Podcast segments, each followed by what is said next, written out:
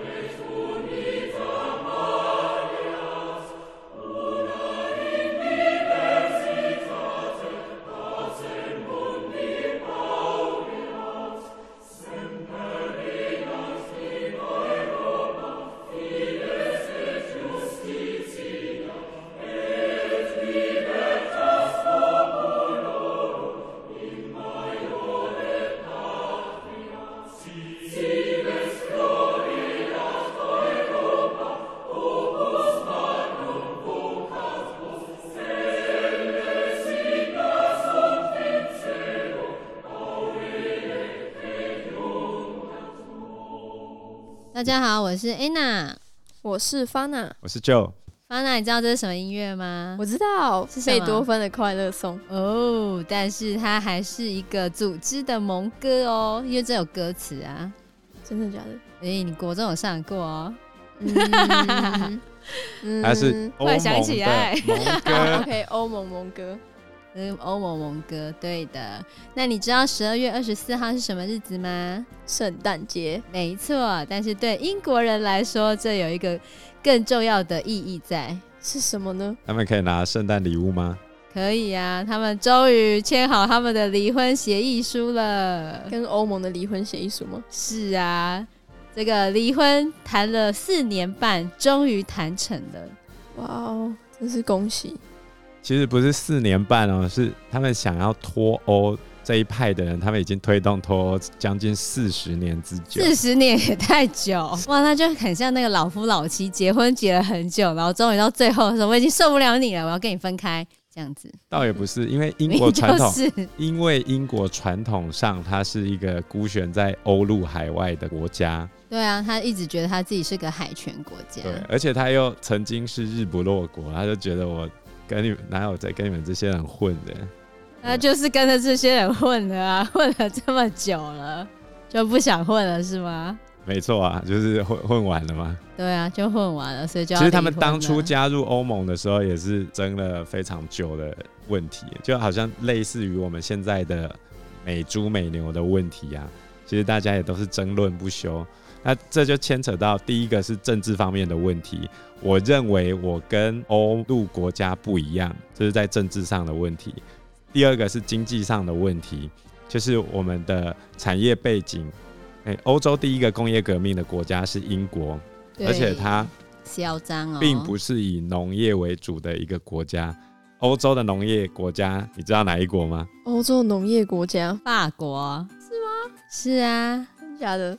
法国啊，okay, 我忘记了，他是 这这两天，这两天有一个新闻，二十四号刚宣布嘛，所以整个车子全部都堵在英法的边界那个海底隧道。不是，那也是，那是因为变种病毒的关系，变种病毒，哦，所以他们卡住了那边，不让他们。包含变种病毒跟欧盟这两件事情同时。对，同时卡在那边，他们在那个边境的地方卡了四天，然后还把厕所关起来，然后那些司机没有办法回去法国，全部都在那边生气，然后还那边就是引发暴动，太惨了。我在很严重，因为他们回堵的距离实在超级长的。对，整个高速公路，整个那个路上全部都变成停车场，而且他们都不能洗澡，也没有厕所，这太夸张了。堵了整整四天。对。主要的问题是英国现在要封锁边界嘛，他们的蔬菜都是从法国那个地方过去，所以一旦他们封锁起来之后，这个耶诞到元旦的假期，他们很有可能都没有新鲜的东西可以吃。对啊，因为他们变种病毒的关系，所以真是悲惨。反正总而言之，英国就觉得自己跟人家高人一等嘛，就不一样嘛。英国都比较骄傲啊，有骄傲的感觉。实际上，英国它是一个联合王国嘛，光我们熟悉的那个英国岛里面，上面就有四个小国家，他们是对等的小国家构成的联合王国，包含了我们比较熟悉的伦敦所在的英格兰。然后英格兰的西边有一块小地方叫做威尔斯，然后跟整个大不列颠岛最北边的那个地方叫做苏格兰，然后跟左边有一个很像番薯的那一块的最北边叫做爱尔兰。北爱尔兰。那其实这四个王国对于脱欧这件事情的看法也不一样。没错，所以他们能够脱欧，很多人也是脱欧了之后才在查脱欧是怎么一回事的。你太傻眼了。没错，那到底他们为什么要脱欧呢？到底为什么要脱欧呢？这就是今天我们要讨论的问题。英国之所以要脱欧，跟他们一开始就有两派，一派是赞成留欧的留欧派，或者叫永欧派；另外一派叫疑欧派，因为他认为整个欧盟他要去缴会费，然后要承担这么多义务，他其实并没有得到太多的好处。而且他不想要接收后来的难民的问题，难民的问题算是让这一次就是他们脱欧成功的最大的助手。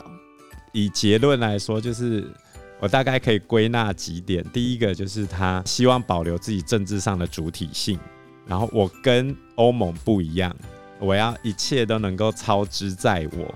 对，他希望有他自己的主权，可以收回他在渔业方面啊，在法律方面啊，甚至在他经济方面的各种自主的权利。这个就要牵扯到欧洲人对于很多事情的看法，因为他们非常重视个体的独立性，包含为什么他们没办法要求所有人都要戴上口罩，因为觉得戴口罩是我的自由啊，呼吸新鲜空气也是我的自由，要死也是你的自由。所以他们很早就开放安乐死啊，有些国家很早就开放安乐死，那是你的自由啊。包含同性恋这件事情，虽然他们因为宗教的关系一拖了非常久，但是最早能够接受这种新想法的也是从欧洲开始，因为他们尊重个人的主体性。所以如果有机会跟欧洲人交往的话，你们也可以体会到，就是他这样讲好像我 交往了几个没有。你到底想要讲什么？就是如果你有跟欧洲人交往的话，你会发现他们很注重夫妻之间或者男女朋友之间的个体性。你不用为了我，是是真的，你不用为了我去做任何改变。华人会比较像是我们两个在一起之后，我会为了你做出一些让步，你也应该为我做一些让步，磨合吧，彼此要迁就是吗？对。可是欧洲人没有这个概念，真的吗？就是我就是我啊。你会爱上的就是这个我，我为什么要改变？那是因为我还没有认清你，所以我认清你了，就再见，那就可以离开了。没错，所以英国就离开了。像是北欧的一些国家，他们尊重主体性，尊重到今天老公老婆他们要有其他的性伴侣，只要有沟通过就 OK。哇哦，这我觉得是绝对不能接受的。对，这我就不能接受。而且他的性伴侣还有可能有男生有有男有女的都 OK 啊。哇哦！只要能接受就好，就是你的另外一半不能接受，无法，没办法，就瞧好就好了吧？哈，对不对？他们就觉得瞧好就好了。那是北欧，我知道北欧特别开放。所以其实你说北欧特别开放，它是受到 Viking 就是维京人的那种文化所影响。那其实英国也是受到维京文化影响比较深的，他们都是海海上海洋文明嘛，嗯，所以他们一直。很坚持一定要有自己的主体性，所以这一次英国之所以没办法顺利脱欧，跟他们的渔权的谈判有很大的关系。说那个脱欧协议谈不拢。对，而且鱼这件事情在他们的经济是很小很小的一部分，可是为什么会卡住嘞？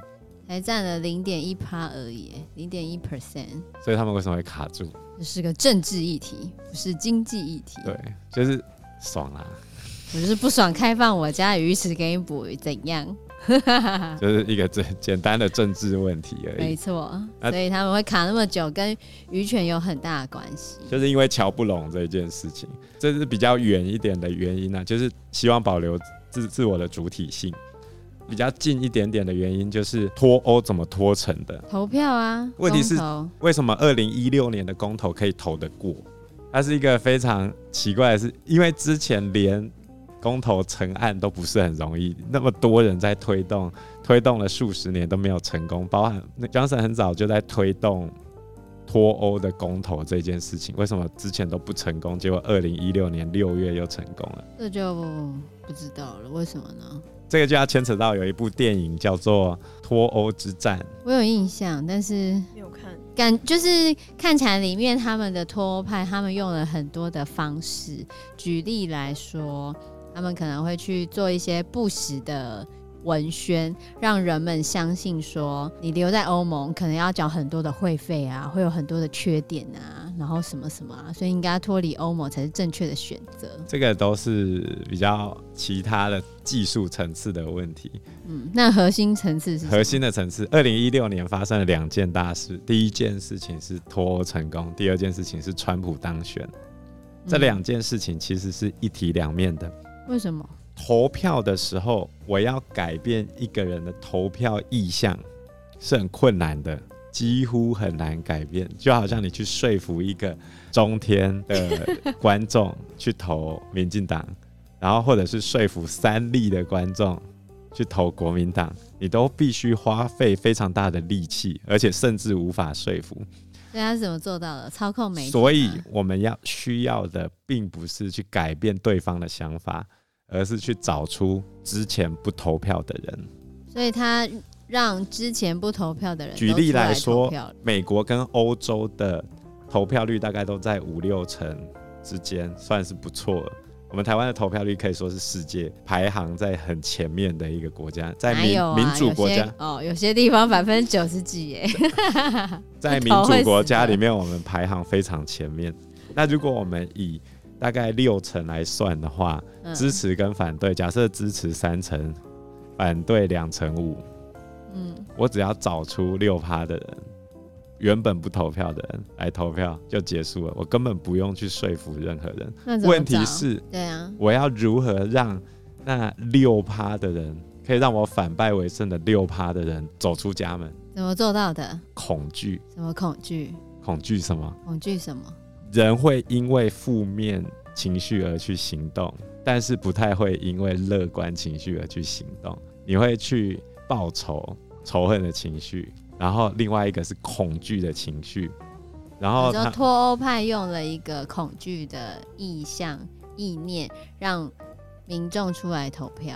比如说，他们说每个礼拜英国要缴三十五亿英镑给欧盟，那么多？没有这件事，那么多啊，是一年一百二十亿啊，每个礼拜三十亿，太扯了。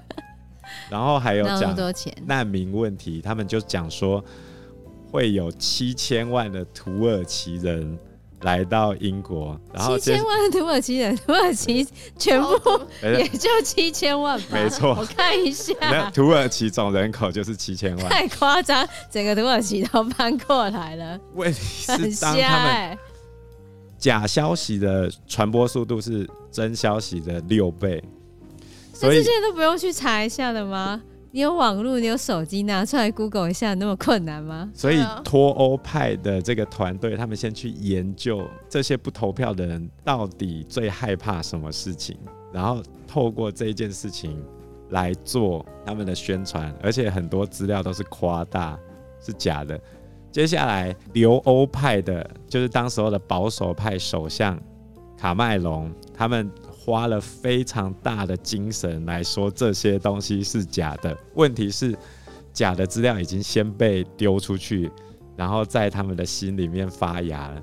这个事情就牵扯到人类的心理作用，就是你先接收了一件事情之后，你要再去改变它，就很困难了。对。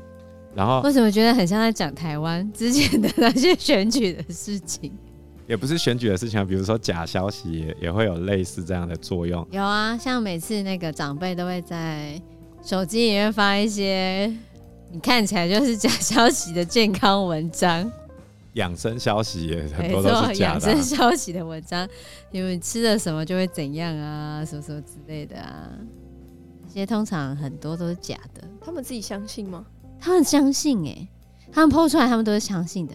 然后我们都要去找出这是个谣言，然后再贴回去。可是 我怀疑他们不会看。比如说他，我最近看到一个，就是说什么那个高速公路的速限要调降啊，然后就会那个测速照相机就会拍照这样子。对对对，就是你只要。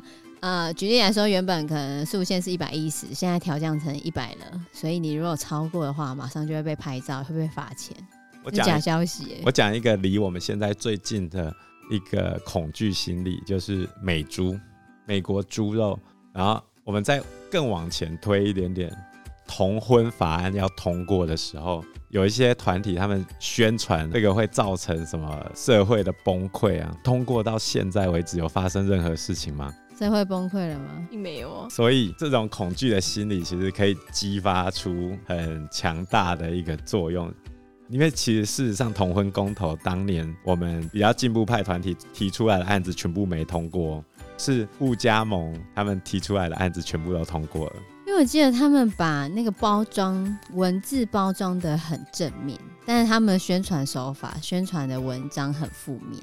所以这种利用恐惧或仇恨的方式已经用非常非常久了，只是我们怎么去应用，要讲哪一句话会让你特别恐惧？那所以像英国人最在乎的就是钱嘛。哦。然后接下来他们又发现了一件事情，这是史上第一次，二零一六年是史上第一次运用大数据在打选战，所以他精准的。根据每个人的学历、年龄、性别、职业，然后借由你社群网站上的活动痕迹，去判断你这个人，去绘制出你这个人的图像，然后对你投放广告。他们脱欧派的团队在整个选战的期间，投放了几亿则广告给大家看。所以就成功脱欧了。所以最终的比数是百分之五十一点二同意脱欧。然后脱欧完之后，他们就开始查什么是脱欧。对，很多英国人脱欧之后才开始查脱欧之后会怎样，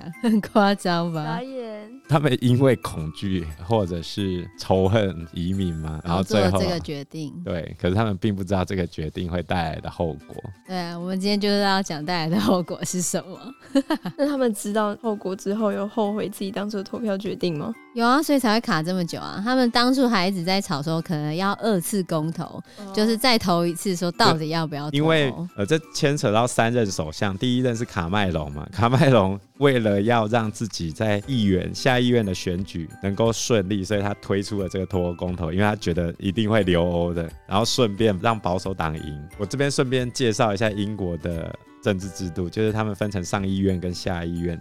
下议院的多数党领袖，也就是他的党主席，会兼任首相，然后其他各部的部员是从里面的议员里面选出，所以他的呃各部的部长一定有议员这一个身份。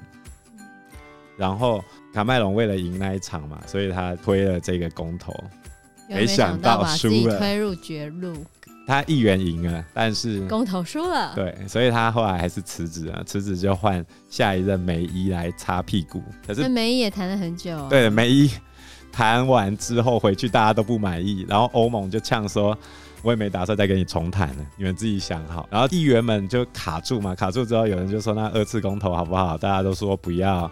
那重谈好不好？不要。不要。就各种不要，我那时候就觉得，天啊，英国你们到底要什么？这个也不要，那个也不要，这样也不会好，那样也不好，重来也不好，不要重来也不好，那到底要干嘛？对啊，谁这样真的拖很久哎、欸。对啊，所以梅姨最后也引咎辞职。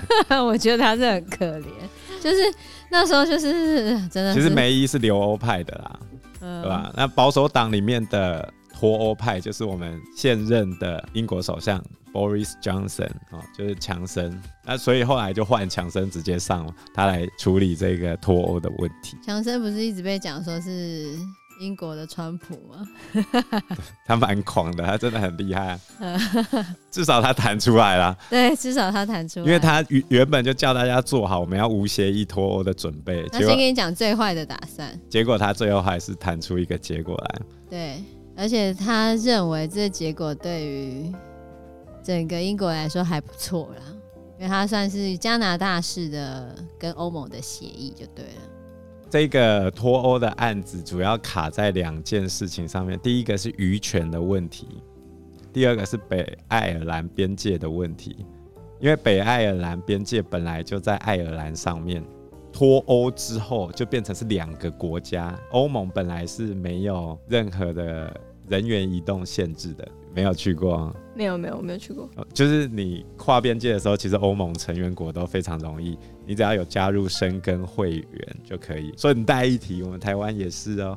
我们台湾现在去欧洲也是免签证的。我们在申根公约里面，我们有附在那一本里面。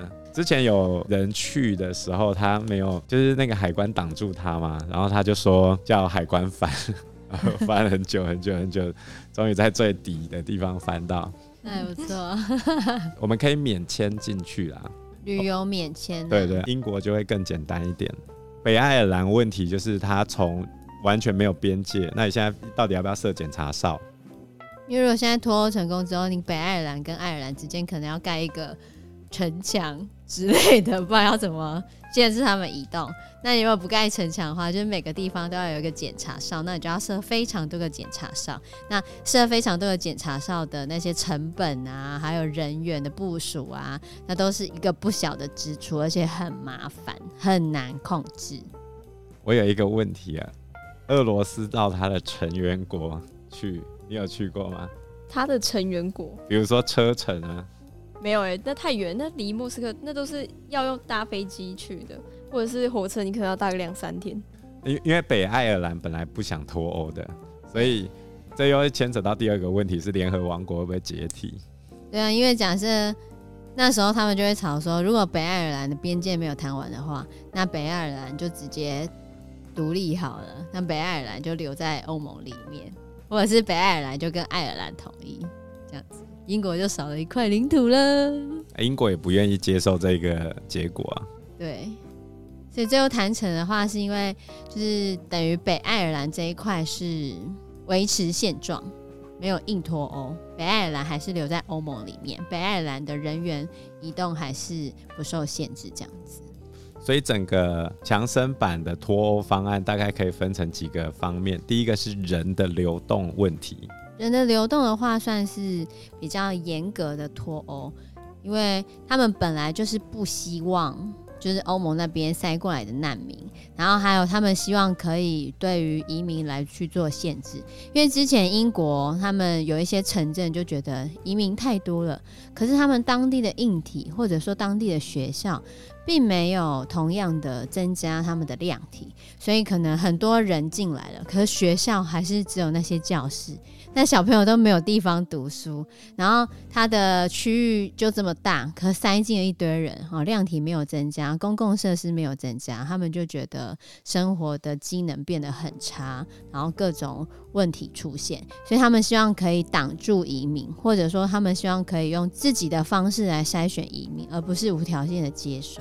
这边还牵扯到叙利亚难民问题啊，就是欧盟他们会有一个配额，必须去接受这些叙利亚难民。英国脱欧之后，他就不用去接这个配额。这个难民问题，台湾比较难想象，因为我们台湾原本就不太愿意接受难民。我们可以接收来自香港的难民。哦，没有哦，你去看今年的 呃，就是去年年尾，哦、去年年尾的时候又在吵一件事情。我们政府其实把移民门槛加高。铜锣湾书店的老板林荣基，他有针对这件事情提出抗议。所以台湾也是个不接受难民的地方，不太愿意。因为你想一想，第一个是外国人来会抢台湾人的工作嘛。然后再来第二个，他拿的薪水比较低。一个国家对外国人的态度，其实很难说完全包容。我觉得我们台湾对于欧美裔的，就是还是相对是比较友善友善，但是对于东南亚籍或者是南亚的，就没有那么友善。所以相对的，英国人也一样啊，他其实对土耳其人、叙利亚人。啊，对，西亚那边的不是那么友善。对，亚洲人也未必友善到哪里去啊。对，欧洲欧裔的还好，但欧裔他们也不喜欢东欧来的。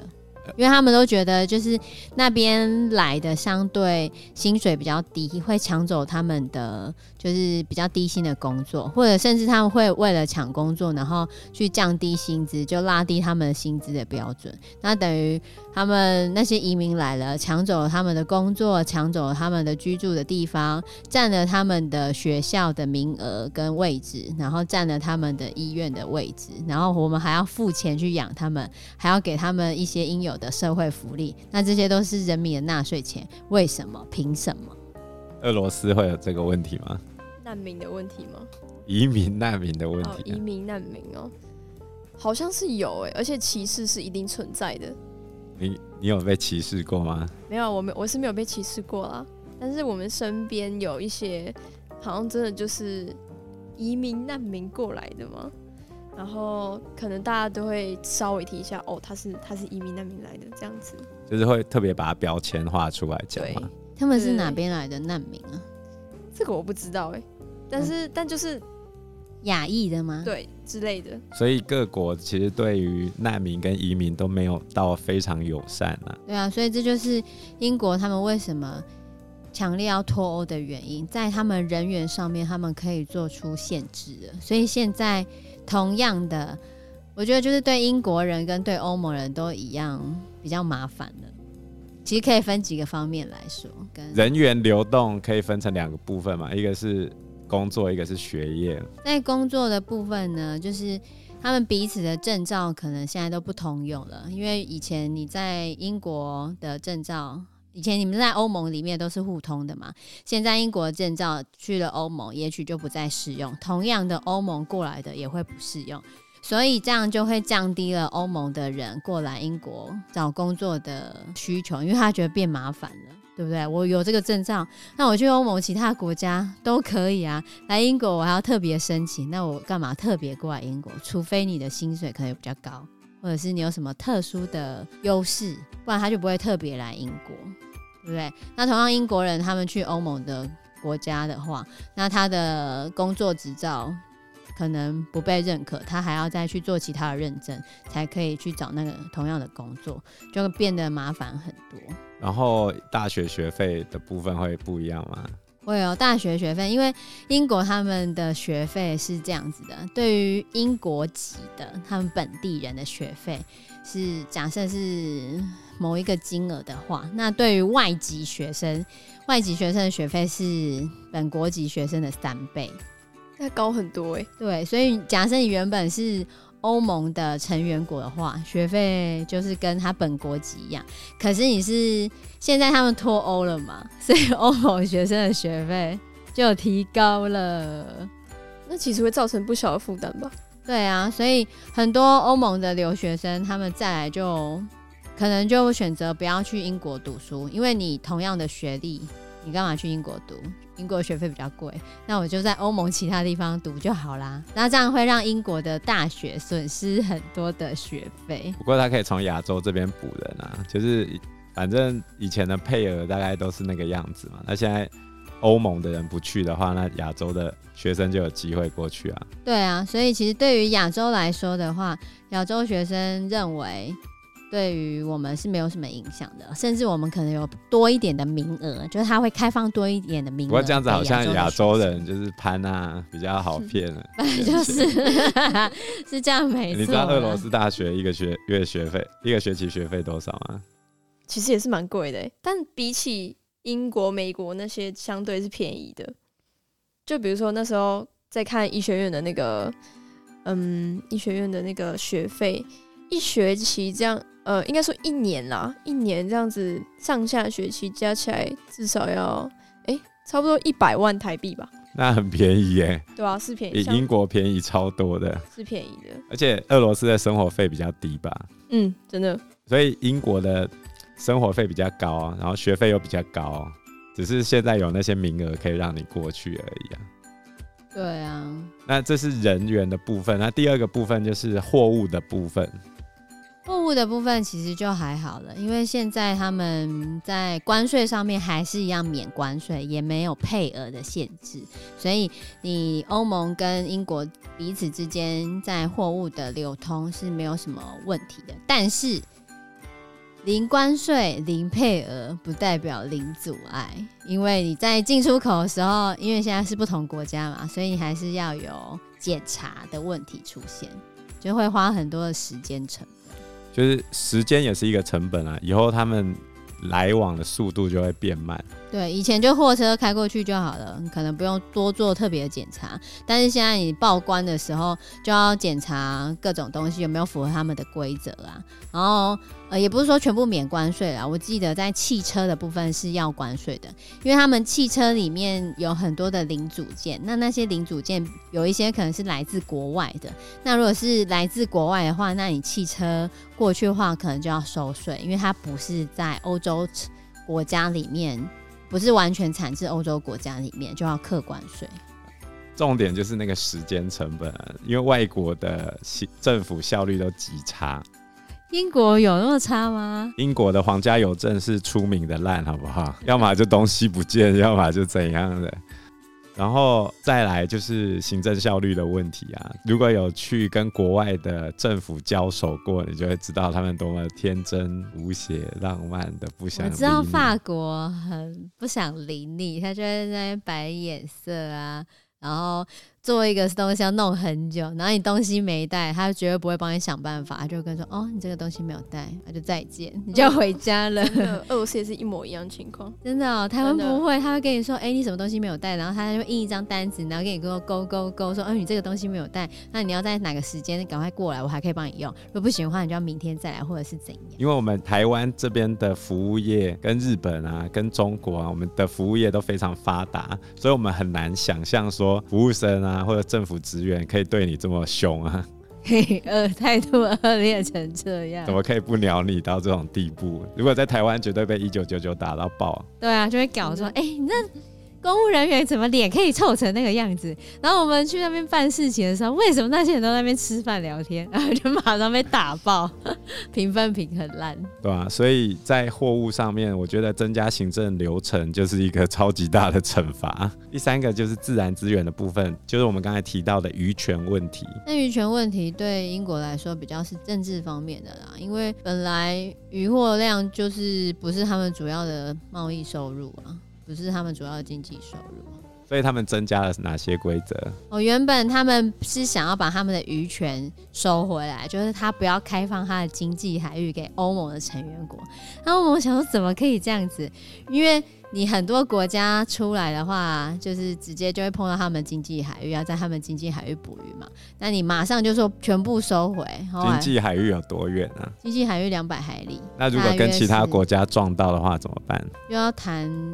谈啊，看看怎样啊？像台湾常常跟人家撞到啊，然后我们就谈不拢嘛，谈不拢的时候我们就会被开枪啊，开枪，然后我们政府也不会理我们啊。我们会派海巡去冲人家水，好不好？我们有冲人家水，人家是开枪飙我们。我们有水柱的哦，水柱知道吗？我们每次被 被欺负都没怎样，富刚义勇。你在讲，我们每次被欺负都没怎样。之前跟那个菲律宾被菲律宾欺负还不是没怎样。嗯，我们可以把它船调回来台湾啊？有吗？我们有这样做吗？你确定？比较少听到啦。对，根本就没有。通常台湾如果就是跟那个其他国家有渔权，就是捕鱼上面的冲突，都嘛是渔民自力救济。我们政府通常就是呃，我们会尽力协助，然后就没有下文。不过，在英国那边的渔夫啊，他们其实很支持江省这次谈的这个渔权的问题啊。他还是有收回来一些啦，就是他开放五年半的过渡期，然后让就是欧盟的船只还是可以过来捕鱼。然后五年半之后呢，就是要其他之后再重谈，但是在五年半期间，他们要减少二十五 percent，就是不能补的像原本一样多，就是渔业的配额会减少百分之二十五这样。再来最后一个就是在银行的部分啊，因为英国伦敦它可以说是世界金融中心之一，三大金融中心，第一个是纽约，第二个是东京，东京，第三个是伦敦，哦，这三个其实。量体都是差不多，就都是很重要的金融中心。可是因为现在人员跟金流的流动上面都会出现一些状况，未来的银行业可能就会考虑说，那我不要在伦敦了。因为金融服务并不是这一次贸易谈判的部分，它主要是在谈货物跟人啊，还有关税啊，然后渔权啊，跟北爱尔兰没有明确的谈到金融服务，最后他们只有讲说要对等。因为这一次分手实在太多杂七杂八的事情，跟他们的那个协议有一千多页，好多的。你光表格要重新设计，你就知道要多久时间。那个离婚协议书很慢，真的很麻烦呢。你报关的表格都要全部改过，然后那个行政流程也要改啊，行政流程也要改啊，各种东西都要改，所有东西都要改过。日后对对移民的还有留学生的。法规他都也还没有完全确定下来，他就是突然公布了。对啊，有很多细项啦，就是在那一千多页里面都有，但是金融真的就没有讲。所以后来他们如果还有什么问题，可能就还会吵啊。可是如果你是就是银行的话，你就会觉得说，今天在这边不去不确定性太多。然后你也不知道他们的金融的协定会变成怎样，那我干脆就不要在这边设立分行，我就去欧盟里面的国家设立分行就好了。那伦敦就会丧失它的金融中心的地位。那到底是脱欧好还是留欧好呢？我觉得，嗯、呃，对英国来说，它的优点就是可以收回移民控制权嘛，还有它的主权，像渔权这样子，然后还有每年不用缴会费，哦，可能就这三个吧。移民控制权、主权还有会费的问题，我感就是我分析出来的结果。可是它的损失也蛮多的，因为像它这十五年内，嗯，会损失 GDP 的百分之四左右啊，然后出口的前景会变差。哦，还有他们会面临一定的劳工短缺的问题，因为那些移民他们就会觉得，不是移民，就是那些移工们，他们会觉得到英国工作很麻烦。同样这样的工作在欧盟其他地方都有，不用申请特别的手续。可是我去英国就是要特别申请手续，那我就不要过去了。所以会有劳工短缺的问题。然后在银银行业来说，外国投资会下降啊，跨国银行可能会有迁出的问题。所以我觉得一半一半吧。如果以贸易自由化的观点来说的话，它留在里面是比较符合大概过去十年的一个世界经济的发展流程。其实从川普上来之后，他就有点反其道而行，就是他用双边的贸易协定来取代这种比较大规模，比如说最近刚签的 RCEP 跟 CPTPP 这些大规模的贸易谈判，他觉得没有必要。然后它应该是国与国之间因地制宜的去签单边或双边或三边的这种小型的贸易协议就好。所以这样签很多啊，因为你跟每个国家之间的互动方式是不一样的啊。像欧盟跟 CPTPP 跟 RCEP 都是一次把所有的关税压到底嘛，这一个架构对于小国家其实是非常不利的。我举例来说。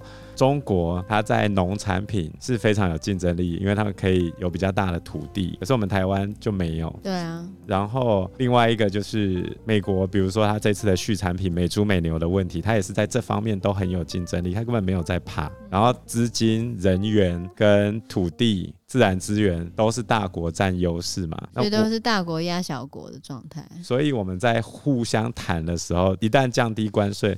比如说，我们比较高成本的农业就完全活不下去嘛。因为我们要走精致农业啊，课本上都这样写啦。如果那么容易的话就好啦。嗯、呃，对啊，卖兰花。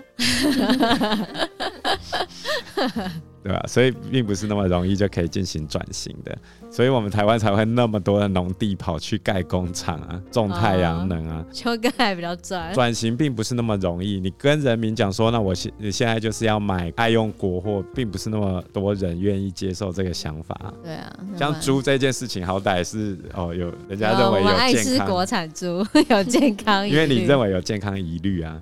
但实际上米有没有健康疑虑？像前一阵子有一个鎘米事件，你们知道吗？前一阵子，对不对？就是我们的那个啊，是炉渣米吧？鎘米，鎘米就是我们的公粮，嗯，就政府买的公粮里面有一部分的米被拿去做婴儿的那个米饼，嗯、结果那个原料被验出来有鎘。啊，给小 baby 吃的，哎，太过分了吧？对啊，那怎么办呢？没良心啊！台湾的哎，台湾因为那个土地就不能种了，并不是农民今天用了什么。额外的东西就是我们农地工厂化的问题要解决嘛，嗯，然后另外一个就是生产成本的问题嘛，那农药的问题嘛，人力成本的问题嘛，所以台湾的农产品在整个世界架构下是没有竞争力，而这些人是靠农业为生的，你接下来政府要怎么做？其实你每一个步骤都一定会有胜利者跟失败者，所以我们回到前面那个公投为什么会通过这一件事情？因为他成功透过恐惧跟仇恨召唤出来，在整个贸易体系下的失败的人。哦，这些人出来，我们要争一口气，我们要夺回我们自己的应有的权利。因为每一个架构一定都有成功，会有失败的人啊。问题是我们今天在做取舍的时候，到底该怎么去做取舍是对的。这对于政府来说，其实没有标准答案，也没有正确答案，因为谁上台，最终都会因为他带来的这个业障，然后被人家换掉。对啊，业障太重了。对，眼睛业障重。所以你在暗示某件事情喽，这样不行哦。我我有暗示什么？你俩被查水表。我暗示了什么？我怎么知道你暗示了什么？所以加入整个世界的贸易体系来说是很重要的。可是你如何加入这个世界贸易的体系之中，又不让自己的人民受到太严重的伤害，然后要去补偿这些受损的人，他们是不是要转型，还是我今天要补贴他？这个就是未来英国政府，也是我们台湾或者是任何一个国家未来都即将面临的挑战。其实最好的还是俄罗斯，它什么都有啊。是吗？为什么？人又少啊。对啊，的确的确。但是很冷呐、啊，它那个地很大，就很冷，就没有要住、啊。欧俄那边很 OK，好不好？那时候欧俄那边很 OK，西伯利亚。还有他们还有面包篮，乌克兰啊，最近又不是他们的，最近又拿掉东乌克兰了。乌克兰东部不是被拿回去了吗？呃，实质占领喽，对不对，Fana？嗯，我有听说，的确是。也关心一下你的母国 好的，那你下次介绍一下西伯利亚。好，西伯利亚就是一个很荒凉的地方，我觉得、啊、真的这非常荒凉。我爸之前，我爸就是从那边，然后再搬回去莫斯科的。为什么他之前会住在那里啊？他就是那边出生的，真的，他就是西伯利亚出生的。他不会觉得哪边是西伯利亚，东还是中还是西啊？这个我就不知道，反正就那不是。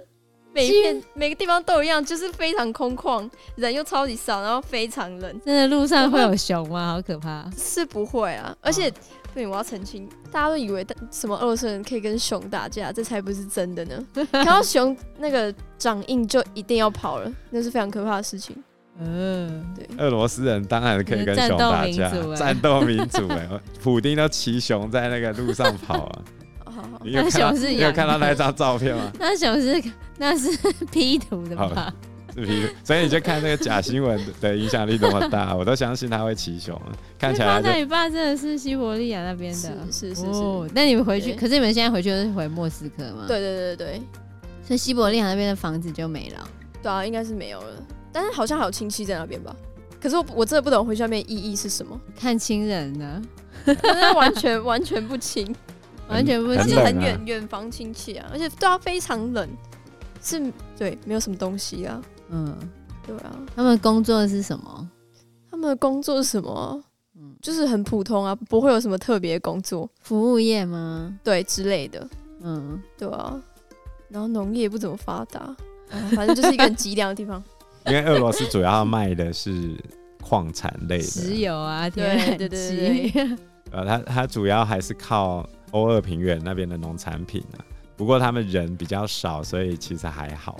所以你是建议大家以后搬去俄罗斯？推荐推荐推荐我们普丁大帝的照顾。不行啦，我们都不会讲俄罗斯文，我们只能靠发那了。而且真的蛮难学的俄罗斯文。嗯，对啊，而且他们英文超烂的，不得不说。对、啊，你去俄罗斯的话，讲英文又不会通，那？不通不通，我真的，所以就一定要至少要会基本的。对啊，那你这样根本不能去俄罗斯自助旅行，不是吗？嗯，很难啊，除非你去那个，就是就真的只能去莫斯科。那莫斯科的路标之前不是很多也都是俄罗斯文吗？也没有英文啊，啊那有跨不？嗯，英文是有啦，英文有啦，现在有啦，对啊。但重点他们人就不会讲啊，你就只能看指标。那你要问路也问不到，很难很难。那你看要怎么去？没办法去认跟团。我跟俄罗斯人比手画脚可以吗？可以啊，可是你要怎么？他会一拳把把我打下去？应该不会。我们可以叫巴娜带我们去。他直接拿伏特加打我。我们可以巴娜开一团。好，我们今天的节目就到这边。喜欢的话，欢迎订阅我们，按赞加分享哦。你的订阅就是我们前进的最大动力。谢谢大家，谢谢大家，拜拜，拜拜。